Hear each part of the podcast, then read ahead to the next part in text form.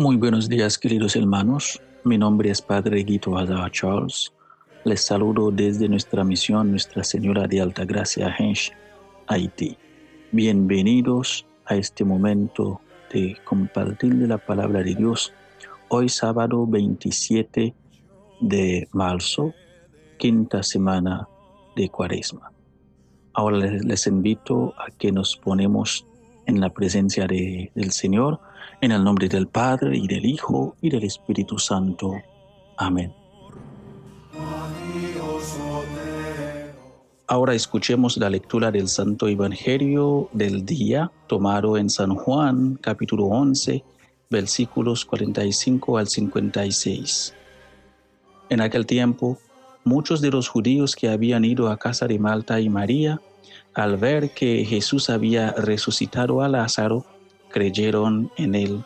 Pero algunos de entre ellos fueron a ver a los fariseos y les contaron lo que había hecho Jesús. Entonces los sumos sacerdotes y los fariseos convocaron al Sanedrín y decían, ¿qué será bueno hacer? Ese hombre está haciendo muchos prodigios. Si lo dejamos seguir así, todos van a creer en él van a venir los romanos y destruirán nuestro templo y nuestra nación. Pero uno de ellos, llamado Caifás, que era sumo sacerdote de aquel año, les dijo, ustedes no saben nada, no comprenden que conviene que, que un solo hombre muera por el pueblo y no que toda la nación perezca. Sin embargo, esto no lo dijo por sí mismo, sino que siendo sumo sacerdote aquel año, profetizó que Jesús iba a morir por la nación, y no solo por la nación, sino también para congregar en la unidad a los hijos de Dios que estaban dispersos. Por lo tanto, desde aquel día tomaron la decisión de matarlo. Por esta razón, Jesús ya no andaba públicamente entre los judíos, sino que se retiró a la ciudad de Efraín, en la región contigua al desierto, y allí se quedó con sus discípulos. Se acercaba a la Pascua de los judíos y muchos de las regiones circunvecinas llegaron a Jerusalén antes de la Pascua para purificarse. Buscaban a Jesús en el templo y se decían unos a otros, ¿qué pasará? ¿No irá a venir para la fiesta? Palabra del Señor. Queridos hermanos, finalizando esta quinta semana de Cuaresma, la decisión para matar a Jesús es tomada por el Sanedrín, el Consejo Supremo de los Judíos que trataba y decidía los asuntos de Estado y de religión. Las autoridades judías convocaron una reunión para ver qué decisiones tomar con la pregunta, ¿qué será bueno hacer?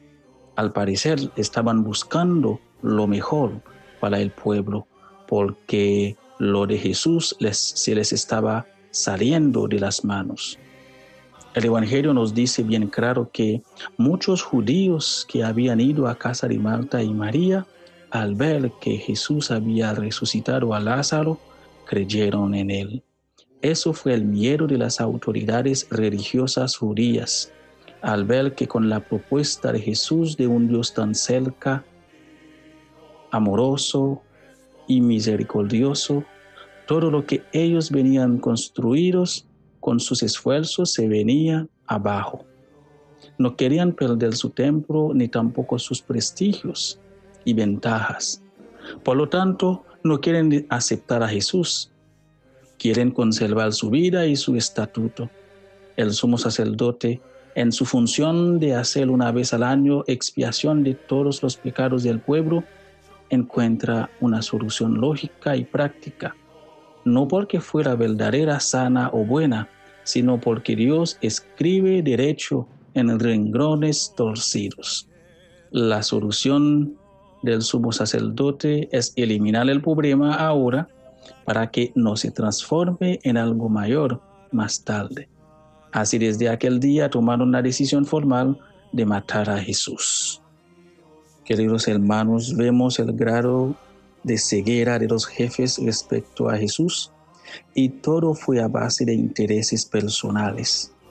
Que nuestra fe no se reside en ninguna relación privilegiada con ningún ministro en la iglesia, sino en la cruz de Cristo. No busquemos conservar ninguna falsa seguridad que nos impide descubrir la presencia de Dios en el otro. No deje de hacernos la pregunta que encontramos en el Evangelio. ¿Qué será bueno hacer?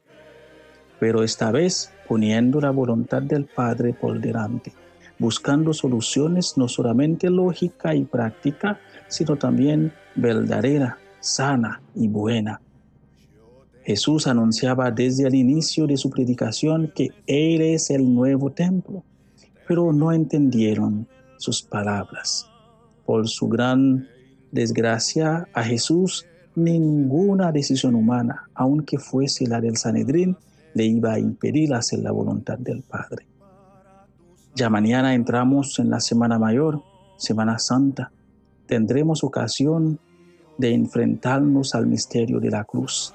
Cristo ha venido para hacernos partícipes de la promesa maravillosa de que Dios es todo en todos, para congregar a los hijos de Dios que estaban dispersos.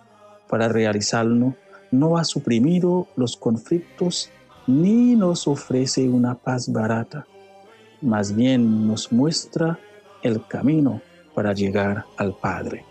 Junto con María les deseo una feliz Semana Santa y que Dios los bendiga. Un feliz día para todos.